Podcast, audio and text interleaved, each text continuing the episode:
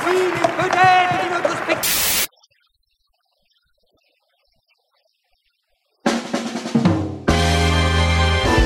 La Palme d'Or revient au metteur en scène de Triangle. C'est non. Qui viennent me voir, c'est une merde, c'est une merde, Noé. Je vous parle de solidarité avec les étudiants et vous me parlez travelling et gros plans. Je n'écrirai rien sur ce film, c'est une merde. Vive le cinéma Bonjour, bonsoir à toutes et à tous. Cannes 2023, septième jour de captivité. Et au septième jour, Dieu acheva son œuvre et il la contempla et cela était très bon. Euh, Dieu bénit le septième jour et il le sanctifia et il se reposa de toute son œuvre qu'il avait faite. Il se reposa donc lui. Voilà, au moins. Parce que nous, non, pas du tout. Le repos, c'est vraiment hyper surcoté. Je pourrais vous dire qu'ils sont encore sortis hier jusqu'à des heures indues pendant que je dormais euh, du sommeil du juste, mais bon, sur une petite période de temps quand même. Mais je euh, ne vais pas vous le dire. Je, je vais garder cela parce qu'au septième jour, Dieu est également miséricorde et bienveillance. et je vous absous, mes enfants, euh, quels que soient euh, vos péchés. Le mec se compare à Dieu quand même. On en est à ce niveau-là et ça fait juste une semaine. Hein. Et, et ce qu'il oublie, et ce qu'il oublie, c'est que ce que Dieu a créé n'a pas terminé dans le compost? Comment ça va Vous tenez bon? Euh, ça va ça va. hein. Excellemment bien. Ça va. hein. Je sais, je sais que c'est vraiment le, le, le dernier, le premier jour post Cannes où là va y avoir un écroulement général, mais pour Oui. l'instant ça va. le- la structure est solide. Pour l'instant, ça va. Est-ce qu'on est-ce qu'on- on, on dit aux gens que Simon Rio commence au, au Red Bull à, à 7h30 du matin ou pas? Il en a une deuxième. Oui, c'est surtout ça. C'est Ah voilà. Oh la, la toux est pas, c'est pas, elle est pas sympa celle-là, je la connais. C'est pas la toux des bons jours. hein. Ouais, bah écoutez, aujourd'hui, mon nom indien, c'est le bout du chemin. Et on commence par le nouveau film de la réalisatrice autrichienne Jessica Osner, euh, film en compétition, euh, Club Zero. Je commence par ça parce que euh, il est tôt, hein, nous enregistrons le matin et que c'est toujours sympa de commencer par parler de vomi au réveil.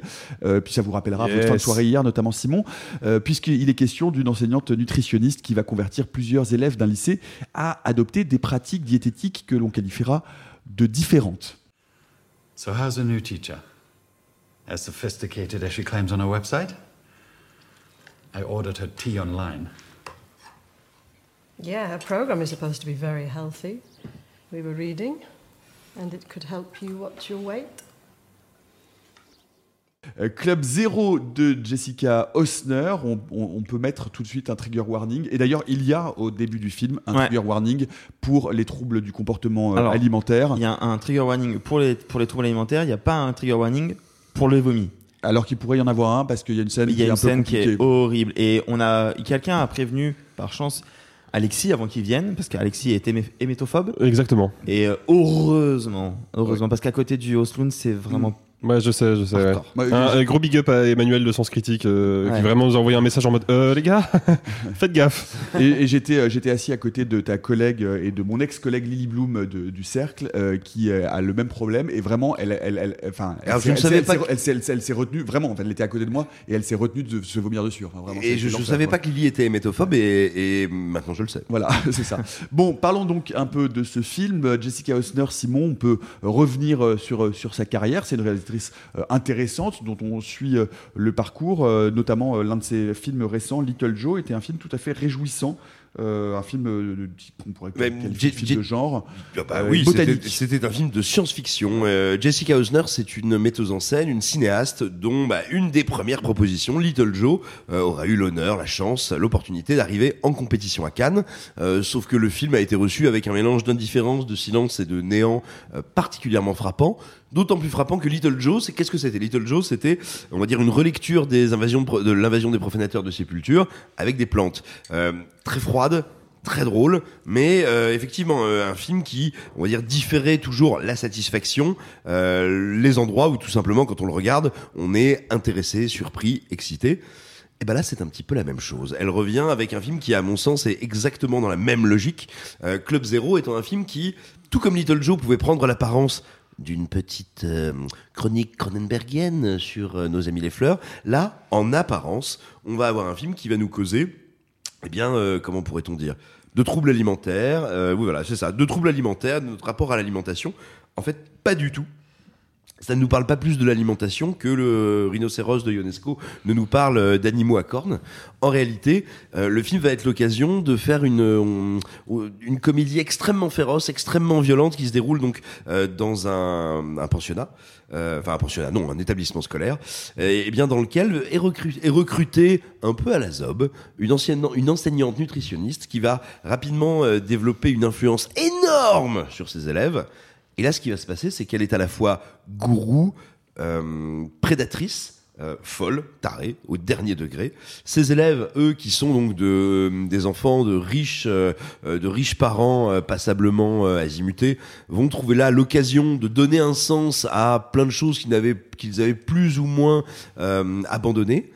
Et puis les parents qui vont jouer le rôle de l'institution vont s'avérer incapables de minorer, nuancer, contrecarrer euh, la, la parole de cette enseignante. Et de, et gros- de- et de- et de prendre euh, la mesure de ce qui est en train de se passer et de la façon dont elle est en train de transformer euh, littéralement sous leurs yeux la vie de leurs enfants. Tout à fait. Et, donc, ce qui va se passer, c'est que c'est une comédie euh, glaciale et glaçante sur qu'est-ce que c'est que la dérive sectaire, qu'est-ce que c'est quand euh, Didier Raoult, quand un gourou euh, prend le pouvoir sur une masse de, de, gens qui, qui n'ont pas les clés pour comprendre ce qui se passe. Et qu'est-ce qui se passe quand le, les corps intermédiaires qui devraient euh, se dresser entre les victimes et le gourou, euh, qui ici sont interprétés par euh, Babé, Sidney Kutsen, euh, la, la directrice de l'école, par les différents parents, par les différentes cellules familiales. Dont Elsa Disberschein. Et Mathieu Demi. Et Mathieu, Mathieu Demy. Absolument. Et, ben, et ce qu'il a aussi pour moi et, rapproche encore le film du sujet un peu ionesquien et un peu français et un peu Didier Raousien parce que c'est pas anodin euh, qu'il y ait un couple de Français présentés comme des Français dans un film qui n'a ni ancrage géographique ni ancrage euh, euh, j'ai envie de dire euh, esthétique dans le temps quoi. Euh, donc ça je trouve ça extrêmement intéressant.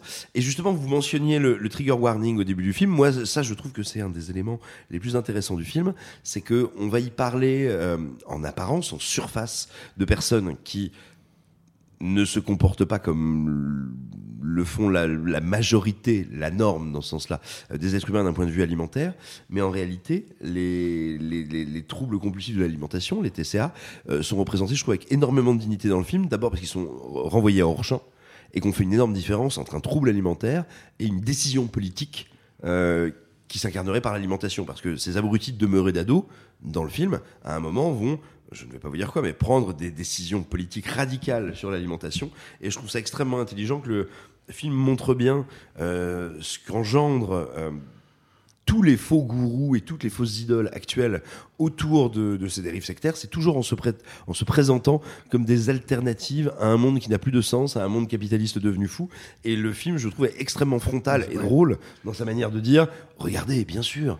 Nous sommes là pour vous faire sortir de cette équation mortifère. Et, ce qui est bon, et, par ailleurs, c'est bon pour l'environnement et, Oui, réutilise et dévoie complètement euh, des combats politiques qui sont des combats politiques qu'on pourrait considérer comme légitimes. Voilà, et, et donc on se retrouve dans un décor, alors un décor qui est clairement le décor des tout premiers films de Cronenberg, c'est clairement ça, c'est ce, ce décor en gros qui, euh, qui Mm. pourrait être celui d'une euh, clinique de chirurgie esthétique ou d'un loft à Pantin, Euh, mais vraiment, hein, c'est, c'est- non mais tu vois, il y a quelque chose de ça, et donc on est dans ce décor Cronenbergien, ce dispositif qui est celui d'une pièce absurde, c'est-à-dire que dès le début, au bout de trois scènes, euh, on a donc euh, cette folle furieuse de prof qui dit, bah, est-ce qu'on s'en, sortirait pas mieux si on mangeait pas? Est-ce que ce serait pas ça le secret de la santé? Et tout le monde la regarde en disant Bah, c'est n'importe quoi. Elle fait bah non. Et il y a cette idée moi je trouve extrêmement drôle mais terrifiante, mais je pense très juste euh, sur comment créer une croyance, euh, euh, dévoyer une croyance ou créer une croyance folle. En fait, il ne s'agit pas de réussir à le démontrer scientifiquement, il ne s'agit pas de trouver les personnes les plus vulnérables, il s'agit de trouver un moment dans le dispositif du corps social où on peut l'affirmer. Et la simple affirmation de quelque chose de dément et de fou, si personne ne vient immédiatement couper l'hémorragie, eh bien, devient un acte posé, devient un acte de réalité qui a un pouvoir gigantesque sur ceux qui l'entendent. Euh, Arthur, euh, tu n'as pas été complètement emballé, toi? Non, mais c'est intéressant. J'avais hâte d'entendre l'avis de Simon pour essayer de comprendre s'il y a des trucs que je n'avais pas vus, s'il y avait des choses qu'il fallait peut-être revoir un peu le film à la hausse. Non, non, non, non, non. Moi, je, je déteste le film. Je ne comprends pas. C'est un film que je trouve presque abject. Euh, À ce point Ouais, à ce point. je Pourquoi? trouve. Parce que euh, le sujet traité de l'alimentation raisonnée, moi, c'est un sujet qui m'intéressent vraiment parce que, parce que j'ai suivi euh, une diététicienne, parce que c'est des questions qui se sont posées à un moment dans, dans ma vie de manger moins, manger mieux, prendre plus le temps de mâcher, euh, euh, faire des jeûnes intermittents. Enfin, c'est un vrai sujet quand on est en surpoids comme moi. Et moi, je vois ce film qui me dit on va parler de ça. On met un trigger warning en disant attention, on va parler de ça. Et en fait, c'est un prétexte pour parler de tout à fait autre chose. Alors qu'elle tenait un sujet que je trouve hyper intéressant, casse-gueule mais fort. Au final, elle ne parle ni du trouble que l'on a sur notre corps, de- du fait qu'on se sente en surpoids alors qu'on ne l'est pas, euh, du fait qu'on se sente pas. Enfin, elle n'en parle pas du tout. Effectivement, est amenée à un moment la, que- la question à plusieurs reprises chez plusieurs étudiants. Moi, je veux manger moins parce que c'est mieux pour la planète. C'est jamais vraiment exploité parce qu'en fait, le sujet qui l'intéresse, comme l'a dit Simon, et il a raison, c'est pas ça. C'est la secte. hein, Sauf qu'en fait, la secte, je n'y crois à aucun moment parce que la prof est caractérisée de manière tellement absurde que en une phrase elle les chope et ça me semble absolument pas crédible parce que ça se veut du côté de la satire de la farce. Du coup moi j'ai un sujet qui m'intéresse dont on ne parle pas pour parler d'autre chose à un truc où je ne crois pas avec des personnages que je trouve bêtes et pas intéressants et assez mal caractérisés. Et puis surtout moi j'ai l'impression de voir quelque chose qui se veut être provoque pour être provoque. J'ai l'impression de voir du mauvais Oslund euh, fait euh, tourner à la manière de Wes Anderson que ce soit les costumes les décors la symétrie et tout ça. Et, et moi je suis face à un objet que je ne comprends pas que je trouve assez mauvais, avec une musique qui est insupportable, euh, avec une fin que je trouve... euh, je vais même pas en parler. Et il y a une scène qui est, vraiment là. J'ai vraiment eu l'impression de voir la scène du vomi dans le yacht de, de Sans filtre, qui est, vraiment la scène qui te dit alors là, ça va te choquer, petit bourgeois, tu vas sortir de ta salle et tu vas claquer ton fauteuil. Je, trouve ça vain. Je trouve que ça passe à côté de son sujet complet. Et, euh, et, et ouais, vu que c'est un sujet qui me touche un peu, et ben, euh, et ben ça m'a ça m'a atteint personnellement. Hmm. Non mais c'est vachement intéressant ce point de vue euh, d'Arthur parce que effectivement euh, c'est un film qui dit euh, qu'il va aborder de manière frontale les troubles du comportement alimentaire et effectivement ce- c'est- enfin c'est à la fois évidemment son sujet puisque c'est poussé à l'absurde ce qui est le point de départ c'est-à-dire la proposition de faire d'éveiller des élèves à ce qu'on appelle l'alimentation consciente, c'est-à-dire de dire ben voilà, on réduit, on mange moins, on savoure et du coup on a euh, ça, le sentiment de satiété arrive plus tôt. Enfin bref, c'est une pratique euh, qui existe euh, et de la- de, de l'amener effectivement euh, à l'absurde. Euh, moi je trouve que ce- le point de vue d'Arthur est tout à fait euh, Je- je trouve intelligible et, euh, et, euh, Ah, et je trouve intéressant. que le point d'Arthur se défend absolument, le point de vue d'Arthur, je, je suis, je suis bien d'accord, et je comprends tout à fait que lui le reçoive comme quasiment une insulte en fait, comme Un peu, ouais. Oui, mais Ouais. Je, je le comprends tout à fait, Euh, et je te dirais euh, ce qui, et ce que je veux dire n'est pas un point de vue qui serait euh, plus valide, plus pertinent, supérieur, mais mais tu vois, pour toi, tu vois Mm. comment, comment je le, euh, je le ressens. Euh, en fait, il me semble dès le début du film que le film me dit à ce point clairement. Je parle pas du trigger warning, je parle vraiment, tu vois, de sa mise en scène, son espace, ne serait-ce que son décor. Me dit à ce point-là qu'il n'est pas dans le réel, Ouais. tu vois, qu'il est dans quelque chose de faux, que et je comprends tout à fait que toi, pour toi, ça puisse être synonyme de euh, plein de choses qui te rendent le film odieux. Mais moi, pour moi, le film est à ce point-là loin du réel euh, que je- je- j'ai vraiment l'impression qu'elle va prendre ça. Elle prend ça, ça aurait pu être la peinture à l'acrylique, euh, ça aurait pu être le fait de mettre des lentilles. Non mais tu vois ce que je veux dire? Je, Ouais, ouais.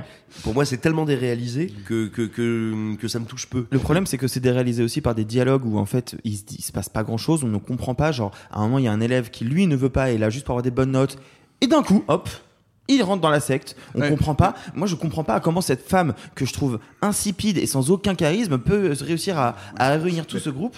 Enfin, vraiment, j'ai du je- mal à comprendre je- le film, quoi. Alors moi j'ai plutôt aimé le film aussi euh, comme Simon et, euh, et il faut il faut dire un mot aussi pour nos auditrices et nos, et nos auditeurs que effectivement le film dès le début par sa mise en scène, par ses costumes, euh, par sa photographie.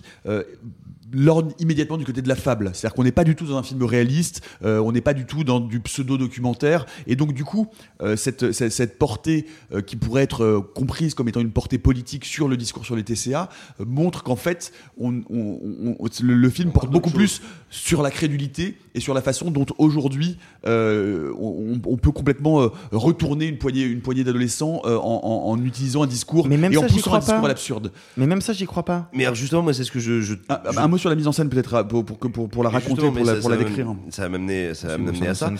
Euh, moi, justement, je. C'est c'est ce que je- j'essayais de dire à, à la fin de, de mon premier tunnel. Euh, tout simplement. Euh, Dieu sait que tu as des tunnels. Oh là là. Je suis là que pour faire des vannes, moi, parce que j'ai qu'un film au programme.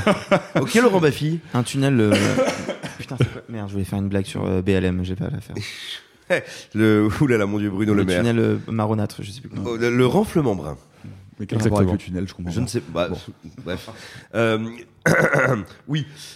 C'est pas pour rien qu'elle arrive à convaincre ses gamins d'une phrase, d'une seule. C'est pas pour rien qu'elle arrive à les faire tomber dans son escarcelle avec ce qui nous semble être des moyens dérisoires. Parce que justement, ce que veut dire le film, c'est que dans la persuasion, dans le fait d'embarquer les gens avec soi, en fait, il n'y a pas besoin d'être un génie, il n'y a pas besoin d'avoir une idée folle, il n'y a pas besoin d'être incroyablement convaincant, il y a besoin que personne ne s'en inquiète. Ouais, ça. Et il y a besoin que personne ne s'en inquiète. Et ça, par quoi c'est incarné dans la mise en scène? Pendant la première demi-heure, après ça disparaît dans le film, mais vraiment pendant la première demi-heure, quand on établit cette situation absurde et, et- et terrible dans cet établissement, vous remarquerez que quasiment tous les plans, c'est un truc, j'ai pas vu ça très souvent au cinéma, sont filmés en partant au départ de plans d'ensemble, vus légèrement en plongée.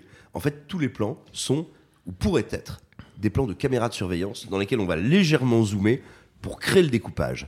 Et en fait, elle nous dit, on est dans un espèce de monde qui est complètement aseptisé, complètement déshumanisé, dans lequel il n'y a plus de chair, ce qui est la, la grammaire de base de ce monde, totalement insensible. C'est un espèce de point de vue. Mhm. Euh, vraiment, chaque non, je suis première d'accord. séquence. Et en fait, elle part de ça. Les zooms là sur chaque Ouais, voilà. personne individuellement, Ah, ouais, bien sûr. Voilà, il, faut- il faut préciser euh, que effectivement, c'est, il y a- y a- il y a- le film est très formaliste, euh, qu'il y a un dispositif de mise en scène euh, qui est effectivement euh, qui, re- qui relève, qui pourrait, c'est appelé ça du, du- du pseudo Wes Anderson. C'est pas tout à fait ça, mais enfin, en tout cas, les décors Mais sont extrêmement rigide, caractérisés. On a l'impression euh, les, élèves ont, des uniformes, des costumes qui pourraient sortir des années 60. On sait pas. En fait, en fait, presque, on est, on est hors du temps quasiment. Hmm. Euh, et, euh, et en fait, Jessica Hausner utilise des plans qui sont, euh, en tout cas, un procédé de, de mise en scène qui est à peu près toujours le même, c'est-à-dire qu'on rentre dans une scène avec un plan fixe et d'un seul coup, on va avoir juste un léger déplacement, un léger mouvement ou du zoom et du dézoom. Et on va fabriquer, voilà. Et c'est vraiment et du- tout- du tous les plan plans sont quasiment comme ça et c'est des plans relativement longs. C'est-à-dire qu'il n'y a pas de, il y a pas de montage, il n'y a pas de champ contre champ. On est dans un plan fixe, dans un plan unique et, et dans lequel on va, on, on va se déplacer légèrement. Mais c'est toujours la même chose. Et parce que tous ces personnages évoluent donc dans un univers qui est, a priori, depuis longtemps, et sans que cela n'inquiète personne, désincarné et faux. Et ce qui va remettre de la vie là-dedans, et c'est une des raisons de son succès, c'est cet agent du chaos qui est, euh, le Didier, qui est cet horrible prof nutritionniste. Qui est joué par Mia Wasikowska. Voilà, Mia Wasikowska, Wasikowska, qui donc joue Didier euh, euh, quelqu'un. Et, et en fait, à partir de son arrivée, tout d'un coup, parce qu'il y a friction, parce qu'il y a conflit, parce qu'il y a chaos, et bien là, la mise en scène va pouvoir prendre l'apparence d'une mise en scène un petit peu plus classique, avec des champs contre champs, avec des plongées, des contre-plongées, des travelling, des panneaux.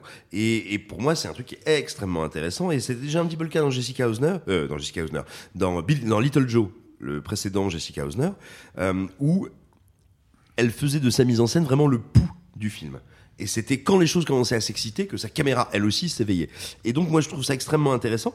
Alors, c'est froid, c'est construit, c'est. C'est artificiel. Enfin, je veux c'est dire, c'est- artificiel. c'est c'est très C'est artificiel. absolument artificiel, mais je trouve que c'est à ce point-là en adéquation avec le sujet, avec le thème, Et avec- ça me dérange pas du tout. Ouais, moi, je, c'est je suis plus vraiment, un- d'ac- je je suis trouve vraiment. que c'est plus une étude et un effet de style que je trouve que ça aboutit pas. Enfin, mais je comprends. Hein.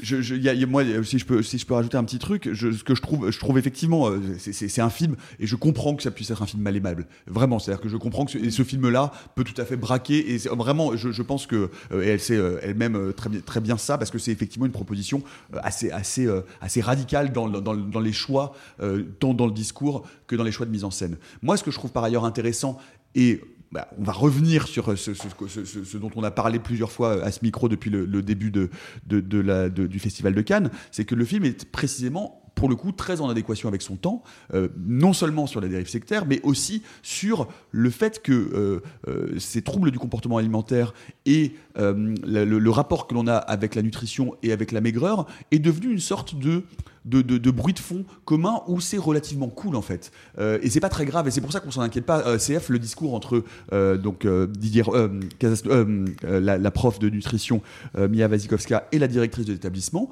et où euh, avec l'une des mères qui est jouée par Elsa Zilberstein et dont on comprend qu'elle était elle-même ou qu'elle a Mm. été ou qu'elle est encore anorexique. Et en fait, bah oui, bah, c'est- bien de, de- de se dire que finalement, euh, bah, il faut euh, la nourriture en fait, euh, bah, faut, fa- faut faire attention, c'est pas bien et, euh, et c'est bien si tout le monde devient un peu maigre en fait. Et, euh, et qu'il y a une forme de dictature là-dessus. Et moi, ce que je trouve aussi intéressant dans le, dans le, dans le propos de Jessica Hausner par rapport justement à ce groupe d'étudiants, c'est que elle pourrait euh, tous les embarquer euh, euh, sans aucun, enfin que tout le monde parte dans son projet, etc. Mais elle montre quand même différentes formes de, ré- de réaction euh, à l'intérieur euh, de, de- de ce groupe de, de lycéens. Et moi, ce que je trouve intéressant, c'est notamment, bah, tu disais, l'un d'entre eux au début, on a rien à foutre, il fait ça pour avoir, pour, pour, pour réussir à avoir une bourse, et puis finalement, elle va réussir à le retourner. Et finalement, il va devenir presque plus royaliste que le roi. Alors qu'il y en a d'autres qui vont réussir, euh, qui au début étaient plutôt impliqués, qui vont finir par, par se barrer par, parce qu'ils parce qu'ils réalisent euh, que le projet est absurde. Donc en fait, on voit aussi comment un par un, ces différents euh, adolescents réagissent. Et donc, comment on peut, nous aussi, avoir des réactions euh, rationnelles, irrationnelles euh, par rapport à ce type de, de- de propos et de discours. Et ça, je trouve ça assez malin, en fait.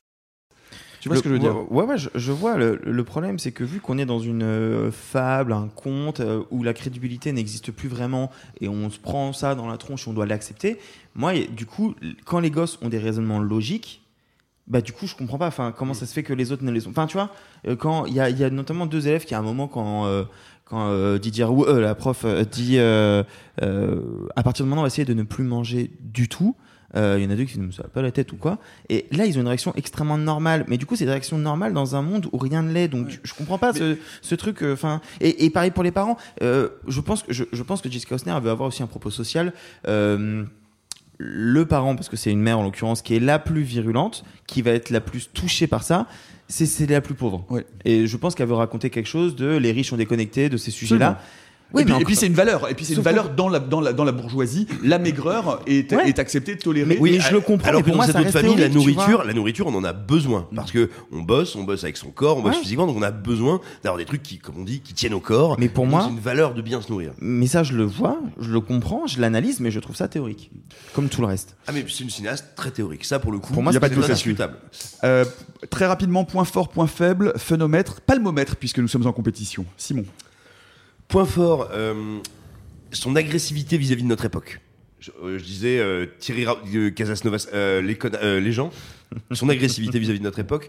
Point faible, bah, le fait que ça demeure un film très théorique, quand même ça me plaît beaucoup. Phénomètre, euh, les doigts au fond de la gorge sur 10. Euh, je sais- non mais je sais pas, 2 sur 10 c'est pas fun. Non, c'est pas fun. Euh, et palmomètre. Euh, Bah, Il y a du vomi, donc palme. bah, Ouais. Bah, J'essaie de raisonner selon Ruben Osloon. Mais hein. tu sais quoi, Ruben Osloon va adorer Mais ce moi, film, mais et ça Ruben, m'énerve. Ruben Mais- Östlund va adorer ça. Mais c'est sûr, on est sorti en se disant, oh là là, ça, ça, Oui, ça, ça, ah, évidemment, ça se veut un peu provoque, après- un peu, un peu satirique. C'est exactement ça n'oublions pas qu'on part toujours du principe que les metteurs en scène aiment des films qui ressemblent à ceux qu'ils font.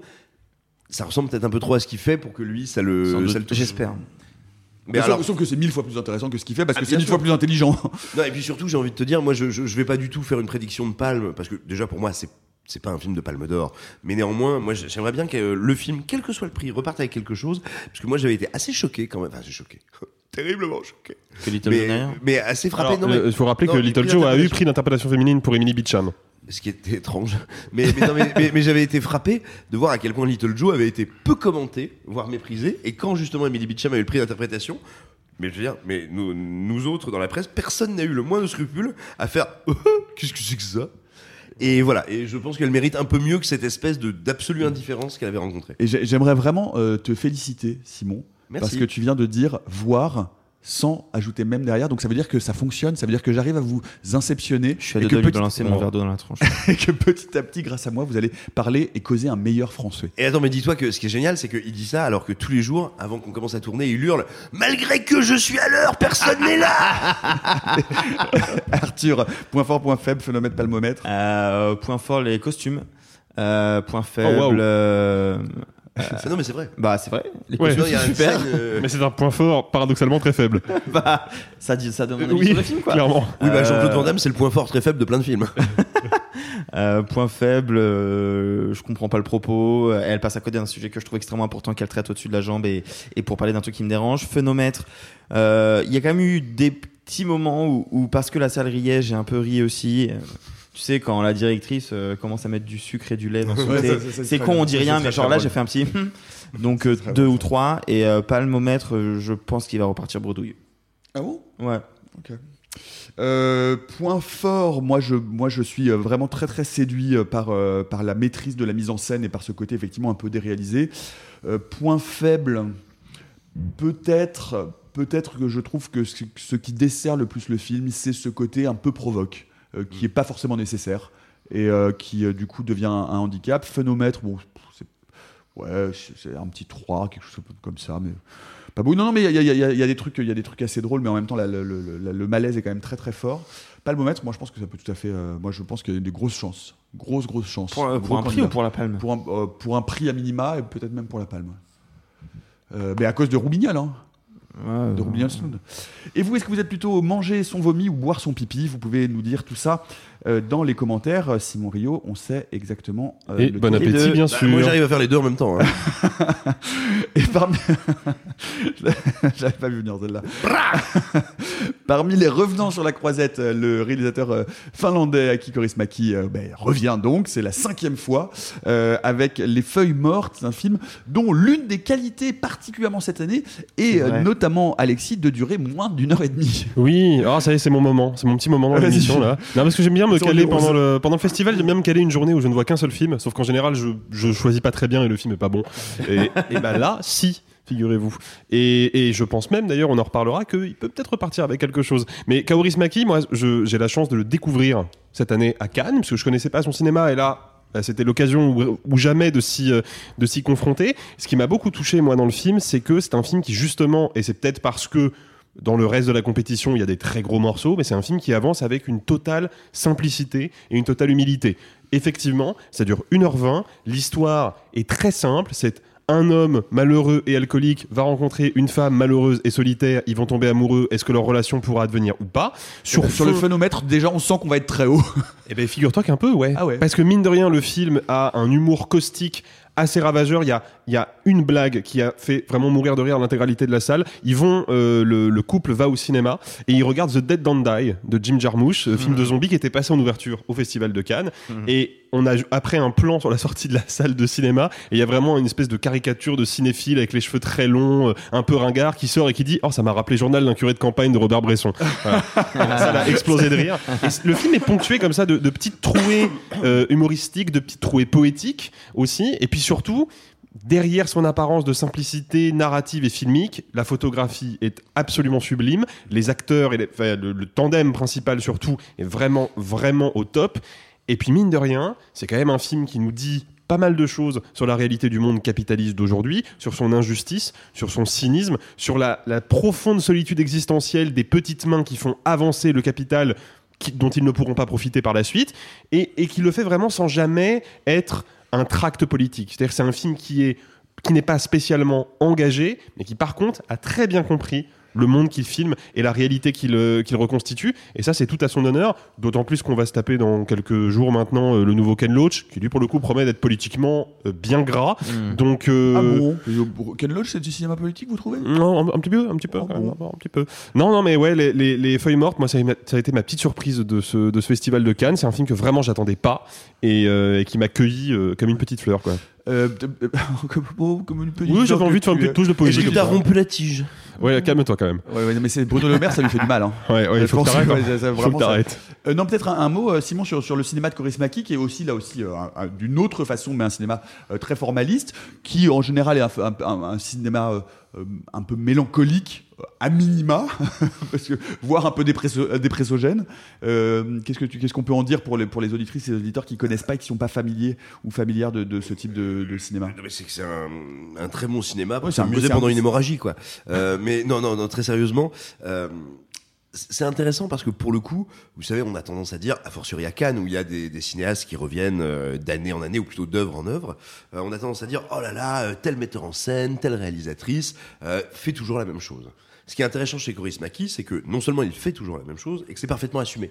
Ça fait partie de son dispositif. Il a des prototypes de personnages, des prototypes de récits, des prototypes de décors, de lieux qu'il aime visiter, revisiter, retrouver. Et, ce que vient de nous décrire Alexis euh, sur, sur le, le film de Coris Maki euh, vaut pour ses 40 derniers films. En fait, il n'en a pas fait 40, hein, c'est une blague. Mais j'avoue vraiment pour ses dernières propositions. Et, et donc, c'est pas tant à prendre comme quelque chose qui serait une limite de son cinéma, mais comme un choix conscient. Maki veut visiter et revisiter ces personnages-là, avec ces failles-là, ces vulnérabilités-là, ces élans-là également d'amour, d'amitié, de solidarité. Euh, Et encore plus avec celui-là, parce que juste faut le préciser, il a eu dans les années 80-90 une trilogie du prolétariat avec Ombre du paradis, Ariel et La fille aux allumettes. Et le film a été présenté par Thierry Frémaux et dans les communiqués de presse comme étant la quatrième pièce de cette trilogie que personne n'avait vu venir plus de 20-30 ans après. Oui, mais, mais alors, tu as tout à fait raison, même si euh, honnêtement j'ai envie de dire bien joué Titi pour nous croire, pour nous faire croire qu'il fallait qu'on aille le regarder, Euh, parce que parce fait, je veux dire, la quatrième pièce pourrait être tous tous les films Ouais. qu'il a fait après ces trois-là. Moi, je- Mais- moi j'en ai vu un. J'ai vu euh, Ombre au paradis. Et Simon m'a dit, Un des, tu les as tous un vus. des- un des premiers, hein, de, ce- de 86, 86, ouais. ouais. Et, Simon m'a dit, du coup, c'est bon, tu les as tous vus. Mais, mais attention, et je dis ça moi en, en appréciant, en appréciant beaucoup. Chaque fois que j'ai l'occasion de voir un film de Coris Maki, j'en suis ravi. Et, et c'est toujours extrêmement intéressant. Mais, euh, mais vous voyez, par exemple, je- je- si ma mémoire est bonne, sa dernière venue à Cannes, c'était pour Le Havre. Je crois, oui. Ouais, ouais. 2011. Voilà, Le Havre en 2011. Euh, bon, bah. Manifestement, il n'y a pas de différence très profonde entre Le Havre et euh, la proposition de cette année. Si ce n'est que les gens découvrent Charismaki en fait. Oui, mais c'était pareil pour Le Havre. Les gens redécouvraient Coris Maki. Et c'est tous les 10 bien, ans, le. Festival de Cannes remet une couche en disant Vous ne le connaissez pas, mais vous allez Eh. passer un bon moment. Oui, mais, mais, mais voilà, mais c'est ce qui en fait à la fois un, un auteur très délimité, on sait bien euh, ce qu'il va nous proposer, ce qu'il va faire, et en même temps un auteur extrêmement intéressant parce que euh, quand on rejoue sciemment, consciemment le même motif, c'est pas qu'on n'a plus rien à dire, c'est que on choisit Oui. précisément ce qu'on a à dire. Et il y a aussi cette contre- on creuse un sillon, euh, un travail euh, de pas, par accumulation qui peut être passionnant. hein. Ah mais c'est bien ce que je veux dire et qu'il y a dans la manière dont s'unissent ces personnages féminins et masculins, euh, dans la tendresse qu'ils portent sur eux, quelque chose qui est, tu le disais, d'une très grande mélancolie, mais aussi d'une profonde humanité. Ouais, C'est-à-dire que Coris. Maki, c'est quelqu'un qui C'est peut très te- clair dans Le Havre, par exemple. Voilà, Vraiment. Enfin, c'est quelqu'un qui peut te bouleverser et te faire pleurer, mais exactement avec la même corde que si tu venais de regarder un mélo terrible, alors que tu viens de voir un film qui se termine bien. Euh, un, un- peut-être un, un dernier mot justement sur le, le dispositif, la mise en scène, puisque tu le découvres, Alexis. Qu'est-ce que, co- comment tu le regardes? Qu'est-ce que tu en penses? Bah, c'est un, dispositif qui, sur le papier, est pas forcément le dispositif qui me parle le plus, parce que c'est un cinéaste qui va quand même travailler des plans fixes et en général des valeurs relativement larges, mais euh, on sent que c'est pas euh, c'est pas une posture derrière laquelle Kaoris Maki pourrait dissimuler une potentielle incompétence. Pas du tout. C'est un dispositif qui apparaît dès le début comme très finement travaillé, parce que même s'il va faire des plans fixes, larges, il va quand même réfléchir en matière de délimitation de cadre pour placer ses personnages dans l'espace d'une manière tout à fait rigoureuse. Tout est calculé. Puis surtout, il a un soin de la direction artistique qui est assez phénoménal, notamment les couleurs. Il travaille beaucoup de couleurs un petit peu délavées, des mariages de, nuances et de teintes qui, sur le papier, vont pas forcément bien ensemble, mais qui donnent un côté un peu vintage, un peu hors du temps au film. Et ben ça, pour que le spectateur puisse en profiter, l'idée d'un plan large fixe, bah, c'est plutôt intéressant. Ça laisse le- la possibilité bah, de promener son œil dans le décor et de voir tout ce que tout ce qu'il y a disposé. Et c'est assez ludique en fin de compte. Et puis les cadres de Coris Maki, ce sont des cadres, quand le film commence, dans lesquels les personnages sont seuls, mais en fait ce sont des cadres qui sont à la bonne distance pour être habités collectivement. C'est ça. Et plusieurs personnages à l'intérieur. Et c'est toujours ça l'enjeu. C'est comment deux personnages individuels, individués, chacun dans leur cadre, on va passer à des personnages ensemble dans l'image et dans le cadre. Et il y a ça aussi de très beau chez Coris Maki, c'est que ça raconte des gens qui décident de se mettre ensemble, de vivre ensemble au même tempo, dans la même image. Ouais, ouais, ouais, exactement.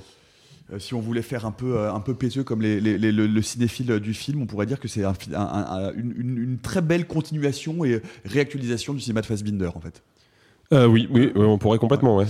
Euh, point fort, point faible, phénomètre, palmomètre, Alexis. Euh, oui, parce qu'on est en compétition. Euh, point fort, bah, je, je l'ai dit, moi, le, le- le- la tonalité globale du film, son espèce de, de, de chassé-croisé entre la poésie, la mélancolie et l'humour qui fonctionne super bien et qui est, qui est très humain, en fait, qui est très palpable et qui m'a beaucoup touché.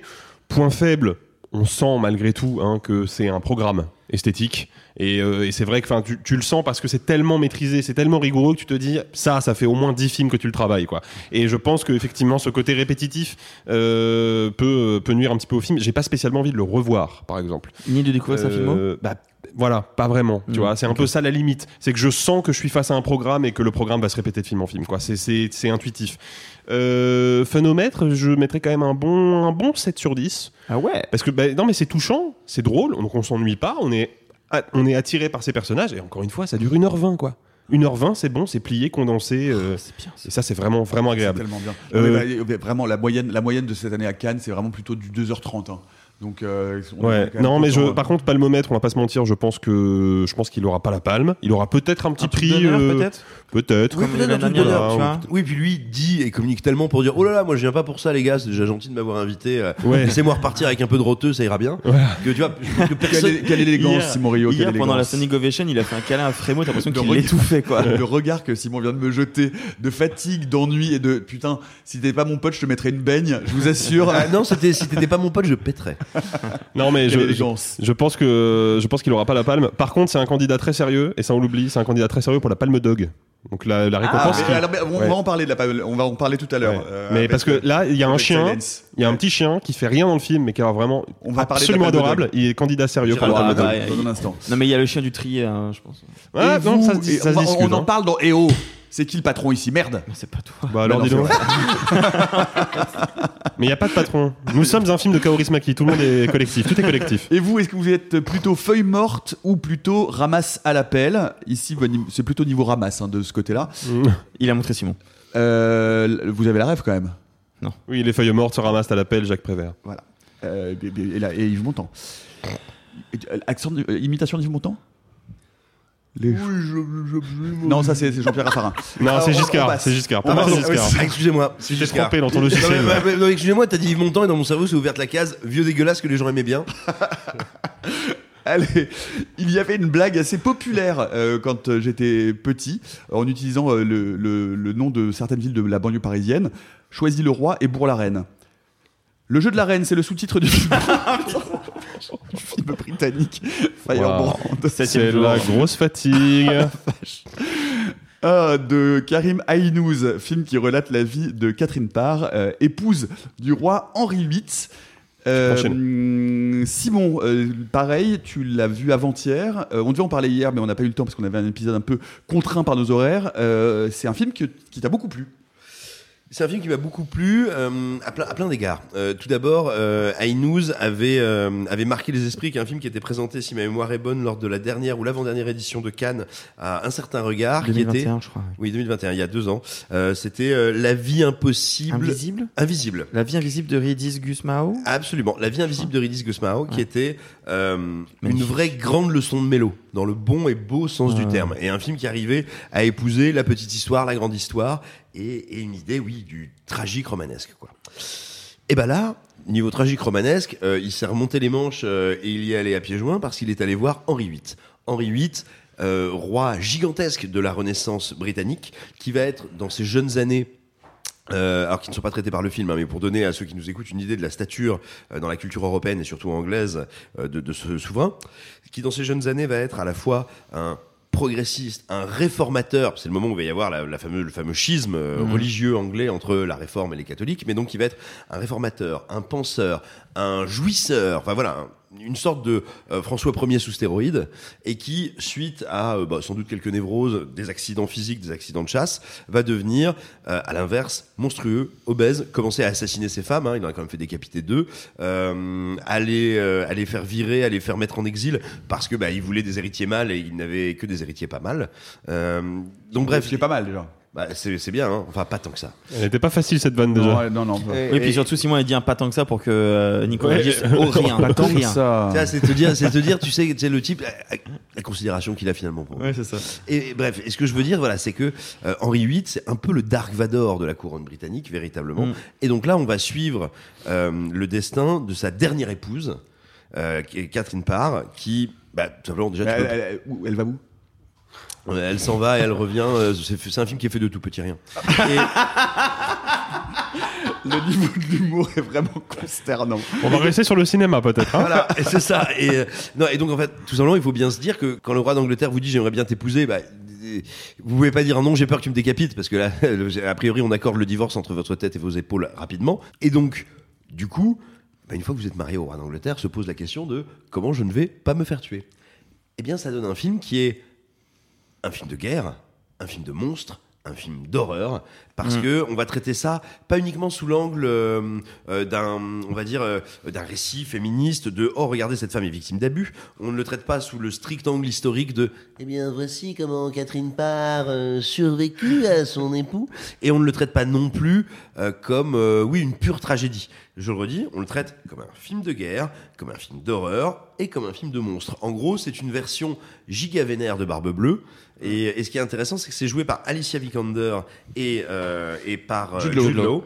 Et, et là où je trouve le film euh, étonnant, c'est que le film prend le, le parti pris qui est, qui est faux, j'ai envie de dire, psychologiquement. Le film euh, prend le parti, puisque s'il est déjà pris. Donc c'est pas pour pas prendre la place. le film prend le parti qui est faux historiquement, faux presque, j'ai envie de dire en termes de logique, mais, mais qui est extrêmement intéressant d'un point de vue dramaturgique, de traiter ces deux personnages comme s'ils combattaient à égalité. Et tous les deux sont Mm. des personnages empêchés par leur corps. Henri VIII parce que, mais si, mais Henri VIII parce que il est Non, obèse. Pardon, j'ai un peu hoché les épaules, mais. euh, Tu as fait une petite danse des épaules. Bon, ah, il y a quand même des moments où tu comprends que lui, il a le dessus et physique et moral Oui, oui, et mais- institutionnel. Ah, mais bien sûr. euh, Ah, mais bien sûr, mais dans la mise en scène et dans l'importance qu'ils ont dans le récit, Mm. ils sont traités à égalité. Je veux dire, Ouais, ouais, ouais. comme s'ils étaient des belligérants capables de se porter les mêmes coups. Mais c'est intéressant parce que du coup, on n'a pas du tout de relation de pitié à ce Non. personnage de Catherine. Parr. C'est ça que je veux dire. Quand je dis traité à égalité, c'est pour ça.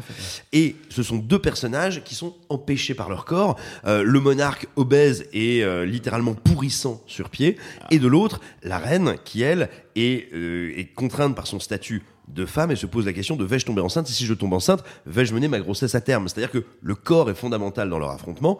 Et enfin ce qui est intéressant c'est que évidemment Jude Law est, euh, est, est plus maquillé qu'un camion volé pour euh, nous faire croire qu'il est Henri VIII vu qu'il y a à peu près 80 quintals de différence entre deux et que l'un d'entre eux ne mange pas de bébé humain. Euh, et, et puis mais surtout ce qui est intéressant c'est que et c'est aussi pour ça que pour moi il y a égalité c'est que le visage d'Alicia Vikander est aussi transformé Mm. d'un point de vue prosthétique pour nous dire certes c'est une femme c'est une femme qui va se battre pour elle et pour toutes les femmes mais pour être à la hauteur de cet affrontement et de ce combat, il faut qu'il y ait en elle aussi Mm. quelque chose de la jouissance et du monstrueux. Arthur, qu'en as-tu pensé? Euh, moi, je suis tout aussi euh, séduit euh, que Simon. C'est le, le premier réflexe qui m'est venu, et c'est dommage, hein, c'est un peu bête, mais j'ai pas pu m'empêcher de le comparer à Game of Thrones. Comme si euh, le- maintenant les récits médiévaux, on avait un peu ça comme prisme. Et en fait, la, la comparaison, elle se tient parce que dans la, le, le- ce roi gargantuesque, évidemment que Henri VIII a inspiré euh, Robert Baratheon, qui est le grand roi de la saison 1 de- du premier bouquin. Et il y a un vrai comparatif, si ce n'est que bah, c'est quand même vachement plus beau. c'est la photo, la photo, c'est la photo de Hélène Louvard qui a déjà fait bah, tous les Alice Rohrwacher, euh, qui, est une très grande directrice de la photo française, et elle a un- un petit effet de style que je trouve fascinant, mais vraiment dès le début. Et pourtant, vous savez que je suis pas le plus formaliste de la bande, mais elle utilise un objectif un peu vintage, un peu à l'ancienne, qui va arrondir les côtés et qui va lisser euh, les, les, les contours avec euh, un, un, un côté un peu cotonneux, euh, ce qui donne l'impression qu'on regarde des tableaux de la Renaissance. Pas dans la composition de l'image, mais juste sur la texture de l'image. Et ça, je trouve ça hyper fort. Et c'est d'autant plus fort que les couleurs sont magnifiques, les rouges sont sublimes et les costumes sont incroyables. La DA est super. Donc, quand on a un film qui est formellement magnifique, qui dans l'écriture est incroyable parce que non seulement c'est un film de guerre, c'est un film de monstre, mais c'est aussi, malgré tout, une relecture féministe, et notamment sur la fin où il y a un geste radical qui n'est pas celui de la réalité. Euh, Il y a une relecture de l'histoire qui est, assez forte. Euh, bah, moi, je suis hyper séduit. Je trouve que Gilles il est incroyable, alors qu'on est vraiment à, à 3 cm et demi de tomber dans du kitsch. Il a ça d'en faire trop, et pourtant il est déjà favori pour avoir le prix d'interprétation masculine. Ah oui? Ah ouais, ouais, tout le monde, euh, tous les journalistes, en tout cas tous les critiques que j'ai vus, même si les gens qui n'aiment pas le film ont tendance à dire que Jude Law, euh, potentiel, euh, potentiel prix, c'est c'est un film que j'ai trouvé fascinant, jamais ennuyant, avec une musique qui ressemble certes à celle de Ramin Djawadi, qui est le compositeur de Game of Thrones, mais pas que, mais, mais qui va au-delà de ça et qui a un, portrait de femme magnifique et un portrait de femme politique. Euh, c'est un, vrai grand film que je comprends pas je comprends pas pourquoi les, les critiques américaines sont aussi dures avec. Il est plutôt apprécié par les Français, pas trop par les Américains. Faut quand même rappeler que Karim Aynouz est un cinéaste brésilien et que ce- c'est son premier film en anglais avec une langue qui est pas simple, qui raconte une histoire qui est loin d'être la sienne et c'est pour ça qu'il peut se permettre de prendre un peu des libertés et de choisir un parti pris particulier. Euh, non, non, moi je trouve que c'est un film qui non seulement mérite d'être en compétition, qui mérite non seulement d'être en compétition officielle, mais qui mérite en plus de repartir avec quelque chose. Alors justement, point fort, point faible, phénomètre et palmomètre, Simon? C'est la photo de Hélène Louvard qui m'a donné l'impression qu'on avait retrouvé un classique du Technicolor, qu'on l'avait restauré et qu'on me l'avait jeté au visage. C'est exceptionnel.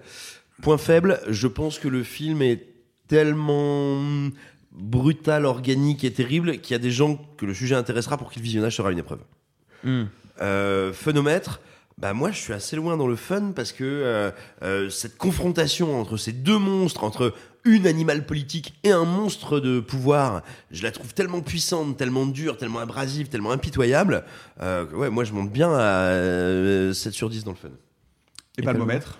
Ah, euh, palmomètre, ouais, moi j'adorerais que le film reparte avec le plus de prix possible, avec du gros prix, parce que vraiment je trouve que c'est un pas de côté par rapport au film historique habituel, et je trouve que c'est fait avec une, une intensité que j'aime énormément. Hmm. Arthur. Euh, point fort, bah, pareil, hein, la mise en scène, la photo, la DA, euh, tout, tout le, toute la forme qui est absolument incroyable. Point faible, il y a deux moments dans la caractérisation du roi où je trouve la violence un peu trop extrême pour que j'y croie. La première manifestation avec un faucon est la scène la plus violente. Pour moi, il y a des moments où ça va un chou trop loin pour que j'y croie. Et donc ça me sort un tout petit peu du récit. Euh, phonomètre, c'est pas fun, hein, c'est pas fun. On est sur un Euh. petit, euh, un petit 0,5. Et, euh, et palmomètre, euh, s'il repart pas avec des prix d'interprétation, il repartira avec de la mise en scène, ou avec du scénar, ou avec un prix du jury. Enfin, il, il ne peut pas ne rien avoir. Il ne peut pas ne rien avoir. Et donc, eh bien, ça s'appelle Firebrand, le jeu de la reine de euh, Karim Aynouz avec Alicia Vikander et Jude Law. Est-ce que vous êtes donc plutôt choisi le roi ou Bourg la reine? Vous pouvez nous le dire dans les commentaires. Et donc, j'y viens. Il y a donc cette récompense annexe euh, non officielle dont nous n'avons pas encore parlé, qui est la Palme Dog, qui est donc attribuée à la meilleure prestation de nos amis les toutous. Euh, et donc, alors, ben. Alexis, euh, le, le, le, le- le toutou de le toutou de Coris Maki. Ouais, le toutou de Coris Maki, C'est bon mon candidat chouchou. ou pas? Ah, c'est un très bon candidat, ouais. ouais, ouais. Il y a le toutou trié aussi. Il y a hein. le toutou de Triet, euh, Snoop, qui a quand même un, un rôle et qui quand même et qui et, euh, et qui, euh, Qui a une importance un petit dans le thème- récit. un, petit thème vomi cette année quand même hein, parce qu'il y a un, petit vomi aussi Il y a un petit vomito, de ouais. chien ouais. Bah, puis il y a le toutou YouTube. Allez, Non. bon. Euh, On va, on va vite changer de rubrique parce qu'on est en train de le perdre là. Il y a le toutou de Vincent doit mourir. Ouais, le toutou de Ah, euh, ouais. Et Sultan. qui est un vrai personnage. Ah ouais, qui est un vrai personnage, qui est vraiment très qui joue très- un rôle dans le récit, fort. Ouais. euh, et puis qui, littéralement, qui a des actions Mais attends, concrètes. en vrai, ça me fascine. C'est comme la queer palme. Euh, Quand ils font la, la Oula. sélection. Oh là Non, non, Oh là. non, non, Les non, chiens et non, les homosexuels, c'est pareil. Eh ben, c'est super. Eh ben, bravo, Arthur. Tu, Eh tu as ben, emmené ton homosexuel chez la toiletteuse? Il a le poil bien lustré.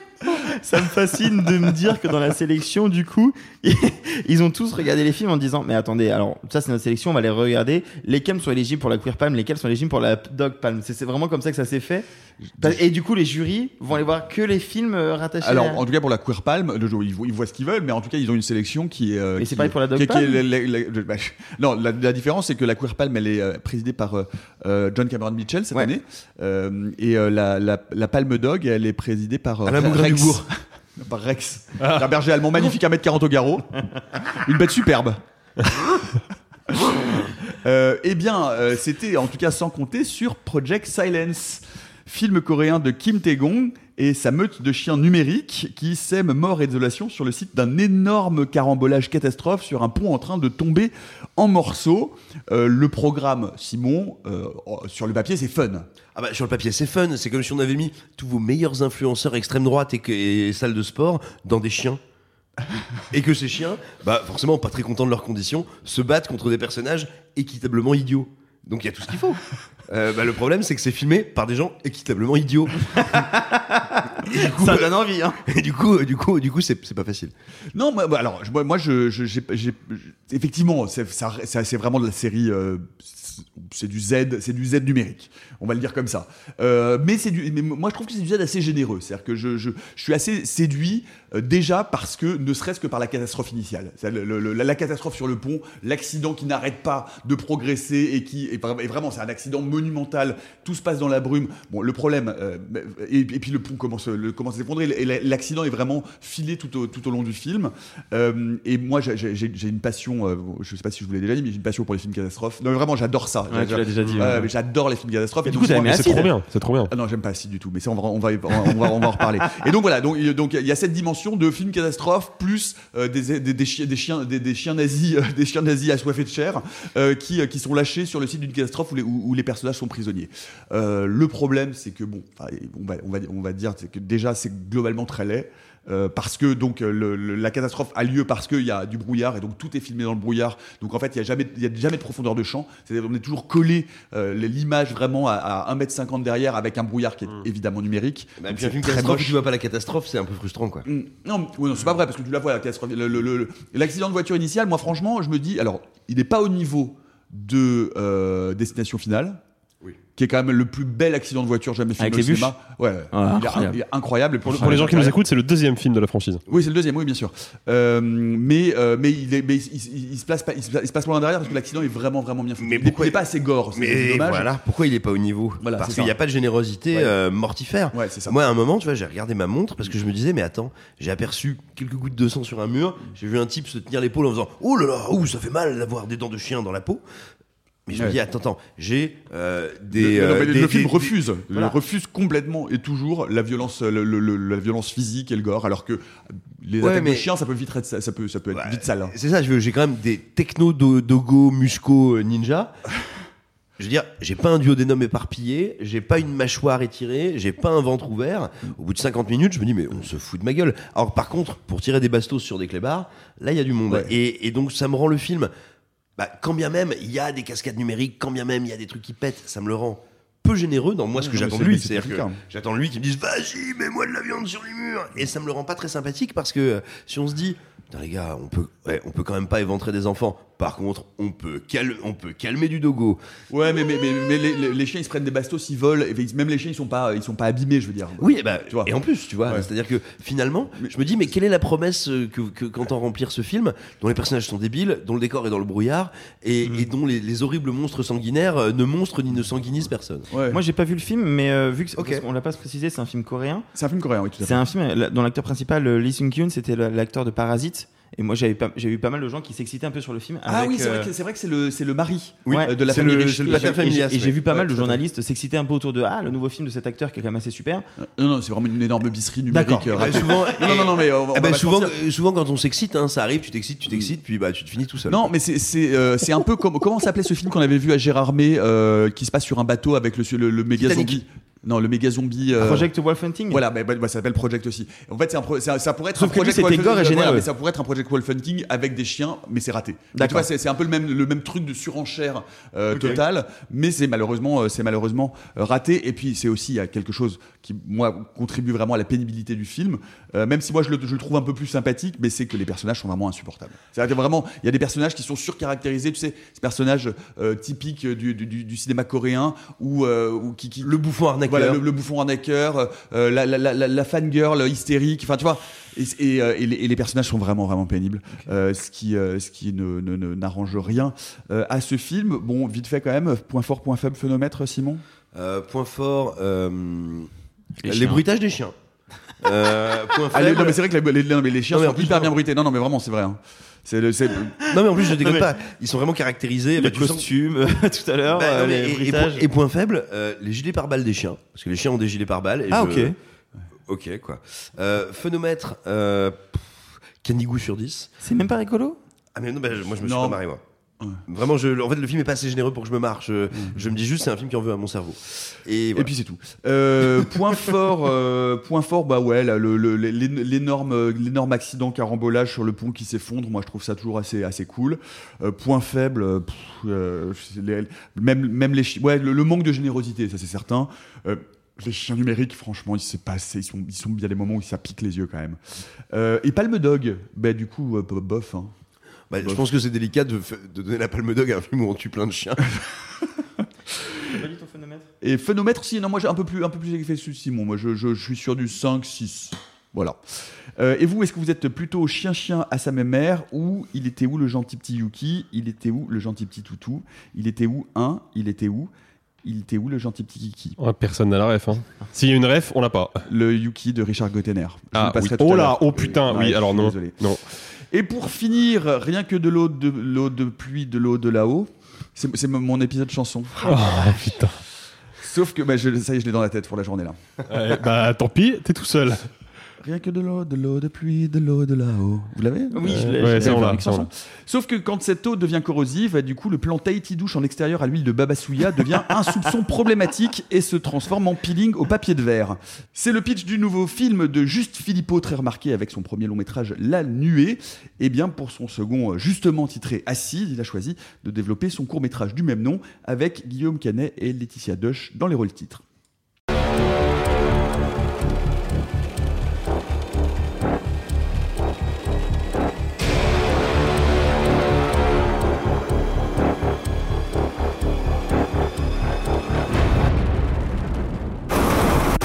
Acide, donc de Juste Philippot avec Guillaume Canet et Laetitia Dush. Euh, Est-ce que euh, vous avez eu envie d'aller euh, vous rincer sous la pluie d'été, Arthur? Alors non, mais par contre, il s'est passé un truc très surprenant parce que il pleut énormément dans le film, évidemment, hein, c'est dans le pitch. Mais vu que cette pluie est très abrasive, abrasive, bah, j'ai eu soif tout du long. Et vu que c'est un des enjeux principaux de, de ces protagonistes, qui, bah, parce que c'est un film de survie, hein, c'est un film qui va jouer sur plein de tableaux, euh, notamment le film de survie, bah, il y a un moment où tout, bah, la, la question de qu'est-ce que je vais pouvoir boire, vu que l'élément le plus indispensable à la survie est en fait l'élément qui peut me tuer, même dans le robinet, parce qu'elle est partout. Et bah, du coup, je trouve que ça a provoqué un effet chez moi où j'étais mort de soif. Mais ce qui est intéressant. moi, moi, j'ai eu faim euh, pendant Club Zéro. Euh, J'avais, bon, Moi là, aussi. En vrai, hein. j'étais, mort de faim. C'est terrible, moi aussi. Bref. Euh, moi, c'est un film que j'allais voir, je l'ai vu après vous, je l'ai vu à la séance de 22h hier, et j'avais vu les retours un peu de tout le monde.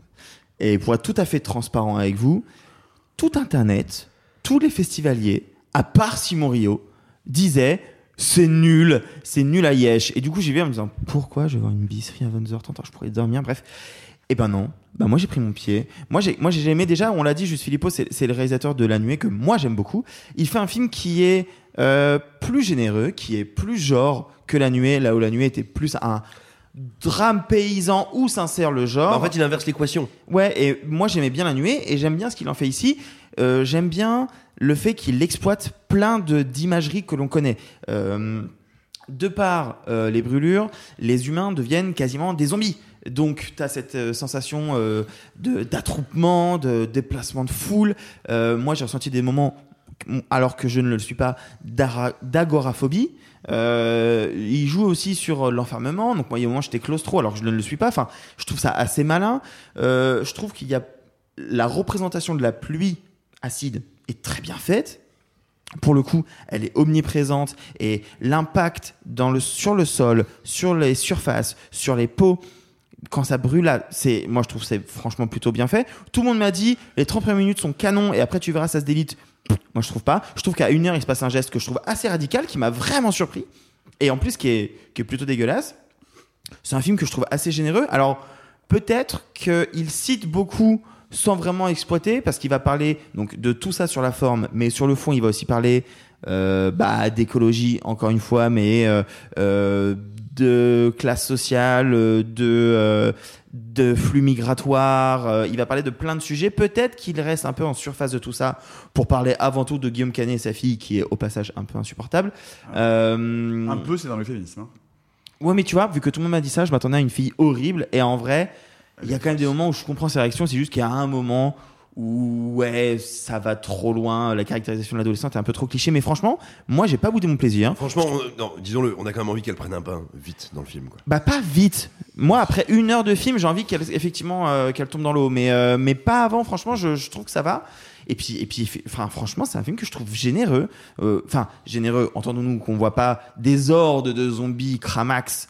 Euh, on voit euh, quelques chevaux brûlés, quelques petits coins de peau. Mais, mais en fait, pour un film qu'on imagine un petit peu fauché d'une certaine manière, c'est une production pâtée, donc je pense pas. Mais on 15 imagine. millions. Donc pas fauché du tout. Ah ouais, 15 non, le millions. film est pas fauché. Ah ouais, moi, je- moi, je sais pas où bon, sont les 15 millions. tu- mais bon. on, on imagine bien que Guillaume Canet en a pris une partie et après il y a beaucoup d'effets pratiques, mais voilà, il n'est pas assez généreux sur les, les transformations physiques, sur les corps, mais par contre ce que je vois est toujours très bien fait. Est toujours très bien fait. Euh, la fin me semble un peu débile, mais, euh, mais franchement, euh, moi pendant 1h20, vraiment, je, je suis là, mais je ne vois pas le temps passer. Je trouve ça, profond, je trouve ça profondément cool. Certes, depuis hier soir, je le revois à la baisse, mais franchement, comparé à tout ce que j'ai pu lire, voir et entendre, c'est vraiment pas honteux. Simon. oui, moi je fais partie, et effectivement, tu le disais, euh, des rares personnes qui ont été séduites par le film. Bon, on est deux, hein, Euh, pour, pour plusieurs raisons. Euh, bah, déjà, peut-être, moi je vais, je, vais, je vais citer un petit peu les, les reproches que j'ai entendus autour de moi euh, depuis hier, certains même autour de cette table. Euh, tout, simplement, je, je dirais que euh, il est indiscutable que le film a des facilités d'écriture énormes dans les relations entre ses personnages, que dans son agencement euh, de ces différents set pieces, de ces différents morceaux de bravoure, il y a également de grosses facilités. Et, et tout comme, oui, il y a quand même un certain nombre de ces personnages qui sont pas beaucoup plus intelligents que euh, des prépuces, quoi. Mais cela étant dit, une fois qu'on a posé ça, moi, il y a plusieurs qualités que je trouve extrêmement importantes. Tout d'abord, euh, c'est effectivement sa première demi-heure, son entrée en matière, c'est-à-dire comment on nous fait sentir qu'on passe d'une angoisse écologique diffuse au sentiment qu'il y a peut-être un truc qui va mal se passer, à la certitude que c'est en train de partir en cacahuète. Et là, j'en viens à ce que tu disais quand tu parlais de l'eau. Effectivement, Depuis de l'eau, de là-haut. effectivement le, le fait de réaliser soudain que l'eau potable n'est plus une possibilité. Bah, pour nous tous, en France, en Europe, en Occident, l'eau potable n'est pas une question. Et réussir en quelques séquences à peine à te faire. Enfin, elle commence à le devenir, Simon. Hein. Enfin, je veux dire, sous ECF, euh, les, les coupures dans les Pyrénées-Orientales, enfin, je veux dire, Oui, ça, mais ça qui touche c'est 3000 récent. personnes en France. Qui Oui, touche mais, 3000 mais ça commence. Enfin, je veux dire, Oui, ça mais- commence. Oui, mais attends, ça n'est pas la même chose que de se dire soudain, ah tiens, il n'y a plus d'eau potable. Et si on la boit, on meurt. Pas, et tu vois, ça devient une menace. C'est quand même pas tout à fait la même chose.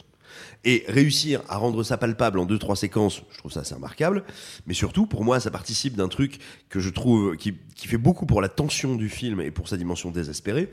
C'est qu'en fait, ce que le spectateur réalise, et ce que réalisent tous les personnages, c'est que vu ce qui est en train de se passer, à savoir des pluies acides, suffisamment acides pour faire fondre des bagnoles, bah en fait le monde va survivre quoi? Une semaine?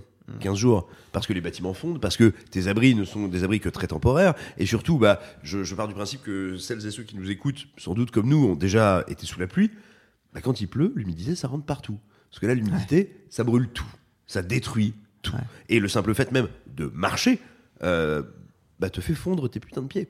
Euh, et donc, dans un- Curieusement, pas les pneus des voitures, en revanche. Bref. J'espérais tellement Bah, qu'il n'allait pas la sortir. Bah, bah, si. Non, non, là, le, non, pour, non. pour le Bon, bref, allons-y, Bah, allons-y, chaque, allons-y. chaque véhicule Allons-y, allons-y. à chaque fois. hein. Oui, mais, mais, mais c'est très peu joué, quoi. Mais bref, mais ce que je veux dire, c'est que il n'y a pas tant un sentiment, à mon sens, de tiens, comment on va s'en sortir, mais de combien de temps nous reste-t-il avant de nous retrouver à fondre à ciel ouvert, quoi. Euh, Et ça, je trouve que c'est un truc un peu fou. Euh, euh, quand bien même, bon, très concrètement, c'est un film, ce qui fait à la science, c'est un film qui fait à la science ce que l'Allemagne a fait à la Pologne. Et donc voilà, il faut pas chercher, il faut pas tellement chercher la vraisemblance. Mais en revanche, moi, le film arrive à me faire croire que ces nuages, c'est une menace terrible. Arrive à me faire croire que le bruit des gouttes d'eau qui commencent à tomber sur la tôle, c'est la mort qui arrive à grands pas. Et ça, moi, ça engendre des séquences de suspense, d'angoisse, de tension que je trouve terrible, terrible. Et à chaque fois que la pluie entre en jeu, euh, je fais pas le malin. hein. J'ai de grosses miquettes, quoi. Et, puis c'est assez réaliste sur la manière qu'on a à se comporter face à la pluie du coup. Parce qu'il y a une scène, on va pas parler, mais il y a une scène avec une cave à vin où il y a un comportement qui pourrait être, paraître un peu euh, compliqué, mais qu'en fait je trouve très compliqué. que je trouve très réaliste. Oui, je suis d'accord avec toi. Euh, je- alors, je- je- je- il, faut, il faut dire que du coup, l'équité euh, de, temps- de temps de parole a été un peu, euh, un, un peu empiétée, puisque malheureusement, Sophie, comme vous l'avez entendu, ne, ne peut pas être avec nous aujourd'hui. Et que, euh, Sophie, elle a, pas du, elle a pas du tout aimé Club Zero et euh, moi, j'ai pas beaucoup parlé non plus face à vous deux. Hein, donc, Et donc voilà, je dis que je, vais, je, vais, je vais prendre la parole pour, pour nous deux, puisque nous, nous partageons le, le même sentiment sur le film. Moi, non, alors il faut, il faut dire plusieurs choses. C'est que, bah, évidemment, moi j'attendais beaucoup Acide de Juste Philippot, parce que j'ai beaucoup, beaucoup aimé La Nuée. Euh, il faut préciser également que Acide euh, était à l'origine un court métrage de fait. Philippot qui a été euh, réécrit pour le transformer en long métrage. avec Sofiane Or. Or, or, comme dans 95% des cas, passer du court au long, c'est toujours raté. Euh, en général, un cours est un cours pour une bonne raison, et l'allonger, ça donne rarement de, de- de bons résultats. Non, moi, je suis vraiment déçu, et je suis triste d'être déçu parce que j'avais vraiment envie d'aimer ce film, mais je trouve euh, bah, qu'il a quand même vraiment déjà initialement un, un immense problème de scénario. Euh, il faut dire et il faut préciser que Juste Philippot euh, a changé, hein, puisque euh, la, euh, Nuée a, a- était un scénario écrit par Jérôme Genevray et Franck Victor. Euh, là, Acide, euh, il est au scénario avec son camarade Yacine Badet, et je pense que vraiment le- le- le déroulé, c'est-à-dire vraiment l'histoire qu'il nous raconte, simplement, en fait, il n'y a pas, il n'y a pas de progression scénaristique du début euh, à la fin du film. Euh, voilà, il y a effectivement ce personnage très, très, très, très compliqué, très mal caractérisé et très, très mal écrit euh, de la de l'adolescente Selma, qui est jouée par Patience Muckenbach et qui, qui bon, vraiment, je ne vais pas vous le révéler, mais qui vraiment n'a fait, fait, fait- toujours la même chose tout au long du film, c'est-à-dire que ouais, elle s'isole, elle se met en danger, et ensuite elle hurle pour que son père vienne la sauver. C'est vraiment, ça se passe deux, trois fois, quatre fois d'affilée, c'est toujours la même chose. réaliste. C'est toujours la même chose. Euh, et puis elle est très pénible, elle crie jusqu'à la fin. D'ailleurs, c'est un moment, le, seul vrai bo- bon moment de plaisir de ce film, c'est quand Guillaume Canet lui-même n'en peut plus et lui dit de fermer sa gueule. On est genre, ah putain, merci. enfin, ferme ta gueule, quoi.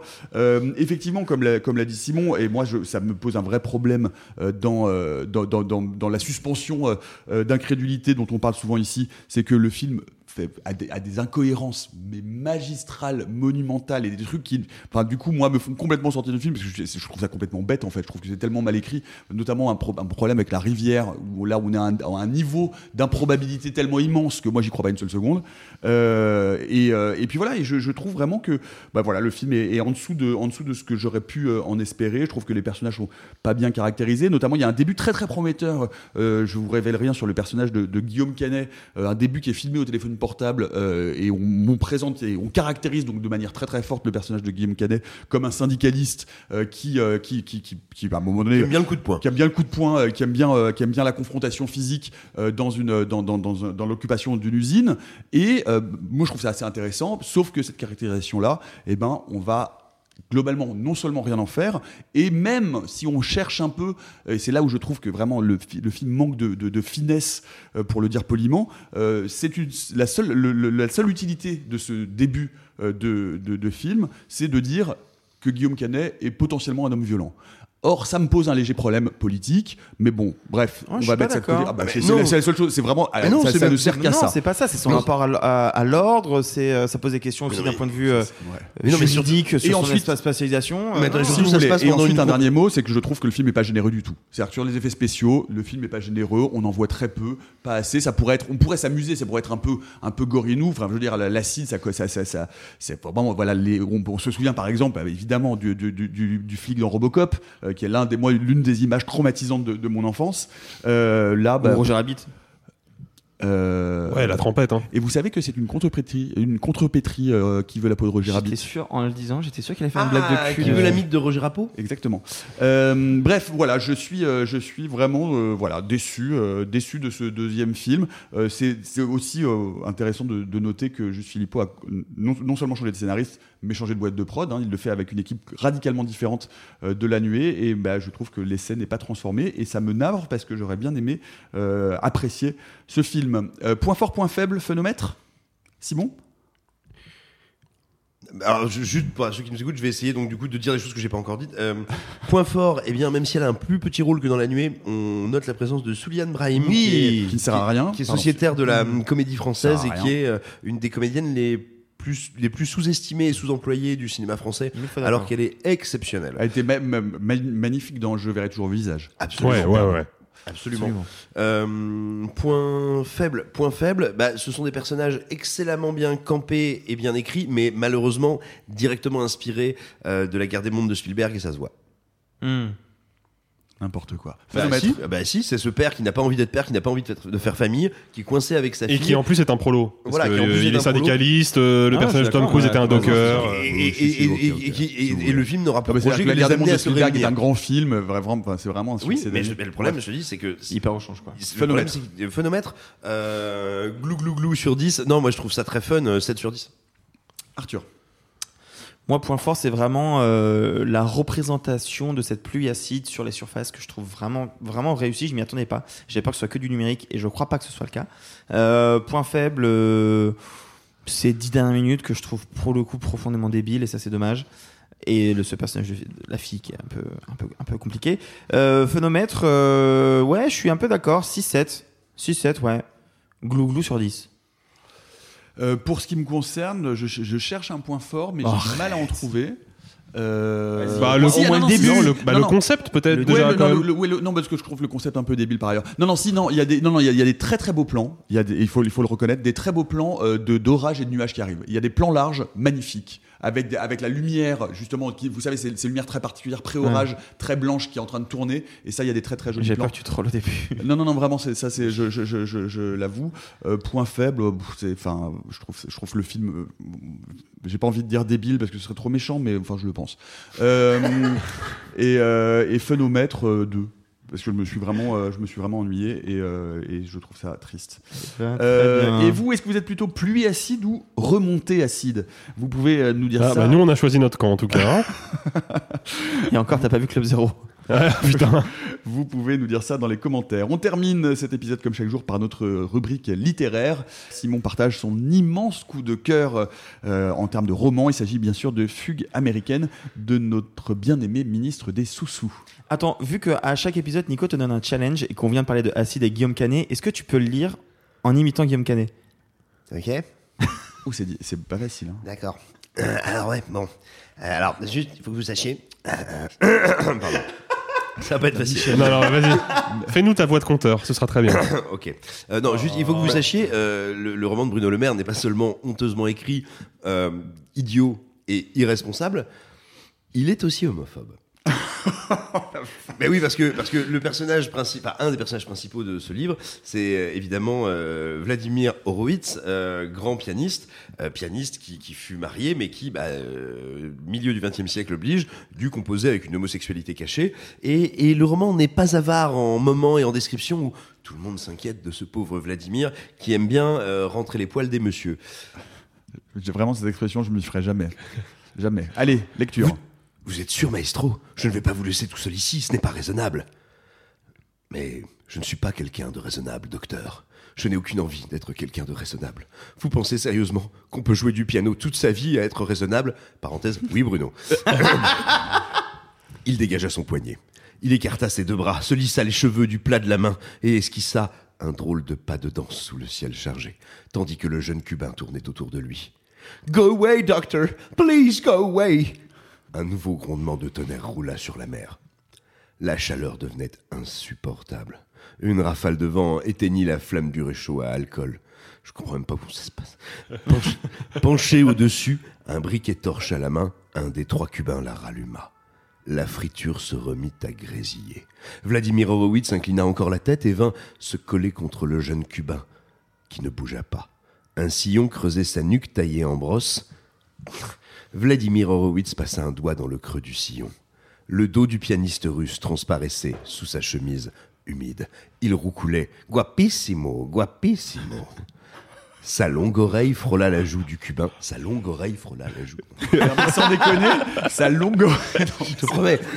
Sa longue oreille frôla la joue Non, du mais cubain. trompé de mots, c'est pas oreille, c'est bite. Oui, bah, Non. Non, mais c'est ça quoi. Ouais. Il est le bout, le bout les parties. Bon, tu sais, il y a des gens, euh, je sais pas, moi, c'est c'est une main, un pied, euh, c'est la même odeur. hein. Voilà.